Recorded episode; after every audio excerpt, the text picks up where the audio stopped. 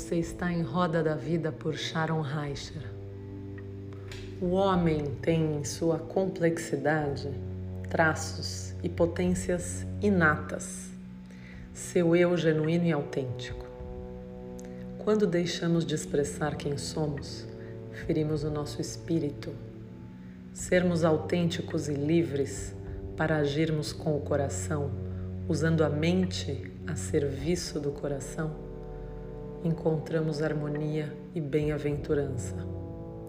Falar sobre deuses e homens ajuda no reconhecimento do significado do que emerge das profundezas psíquicas, aquilo que está ativo em nós, para que esse homem se torne apto a fazer escolhas e remembrar os membros amputados de nós mesmos.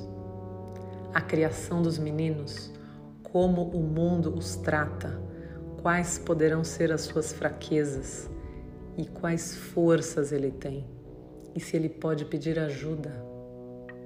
Enxergar os pais desse menino com clareza, a fim de compreender a história de vida dessa pessoa, e tanto nos homens quanto nas mulheres, compreender o encaixe das peças desse grande quebra-cabeças que completa o jogo e dá sentido à vida respeitando a individualidade desse homem, as suas características e sensibilidades. Nesse momento, onde os valores e crenças das pessoas são moldados pela cultura que se reflete em leis e costumes, atingimos os homens e as mulheres, limitando quem eles podem ser. O homem, desde o momento da sua infância, adolescência, adulto e velho, como o homem lida com a família, com o trabalho, com as relações, o que foi amputado desse homem ou o que foi enterrado, mas continua vivo, aspectos emocionais, sensuais, vulneráveis e instintivos de cada Deus e o que nós podemos aprender com cada um deles na sua potência e na sua fragilidade você tem a oportunidade de não se deixar abafar mais, não manter mais à sombra a sua personalidade. Há homens designados para liderar um movimento de cura. Esse movimento é criado por homens que desejam uma vida de significado mais profundo, um alinhamento com a sua verdade interior, soluções criativas e que regeneram para os seus desafios uma confiança para ouvir os seus corações acima de suas cabeças e uma estratégia lógica alinhada com a sabedoria amorosa e compassiva. Esses homens não querem ser separados dos seus corações e da sua intuição. Eles estão criando novas maneiras de combinar esses elementos da vibração masculina, cabeça e coração. Esses homens são sensíveis à energia e precisam reconhecer essa verdade. E esses homens precisarão de amigos e parceiros que sejam conscientes, autoconscientes e que estejam com o coração desperto, intuitivo e inteligentemente.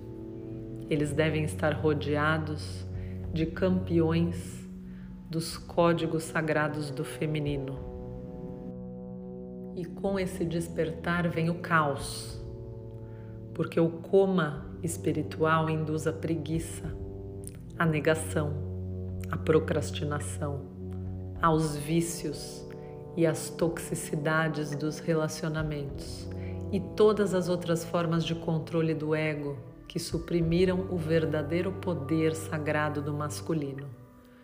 E quando esse coma espiritual ou uma negação do nosso eu verdadeiro. Esses homens que vivem vidas excessivamente confortáveis e flácidas, de permanecer dentro de algo seguro e previsível, pode ser que eles nunca corram o risco de quebrar os antigos padrões de comportamento ancestral. Então, esse eu superior se contraído nesta vida, criar e despertar o espírito, vão haver colapsos, vão haver caos, mudanças de vida, rompimentos de relacionamentos, colapsos em vários planos, internamente, emocionalmente e mentalmente. Até porque a vida está exigindo destes novos homens um novo nível de ação, consciência e crescimento.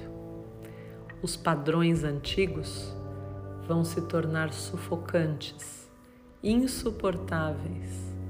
A mudança é inevitável, assim como o crescimento a caminho da ascensão. E um real homem na Terra, a maioria que tem trilhado o caminho de crescimento e mudança que se abre suavemente por muitos anos já está acontecendo. Dessa maneira, esses homens estão sozinhos desde a infância, mas estão encontrando outros homens na mesma situação. São homens que sempre vibraram em um caminho profundo de consciência superior, mas nem sempre foram capazes de ver as coisas dessa forma. E esse despertar está chegando. E a maioria destes homens, verdadeiros pioneiros de um novo capítulo na evolução masculina, vai se desviar de estados já conhecidos e seguros. Estamos tratando aqui de entrar em todos os vazios as vulnerabilidades, o vazio existencial e realmente todas as planícies desconhecidas da existência que os pais desses homens não puderam alcançar. É sobre finalmente voltar para casa, voltar para as partes não ouvidas e não percebidas, até mesmo não amadas de si mesmas, e começarem a se admirar apreciar e a essa parte ser bem-vinda. E todos eles se unirão, o masculino e o feminino. Essa é a hora.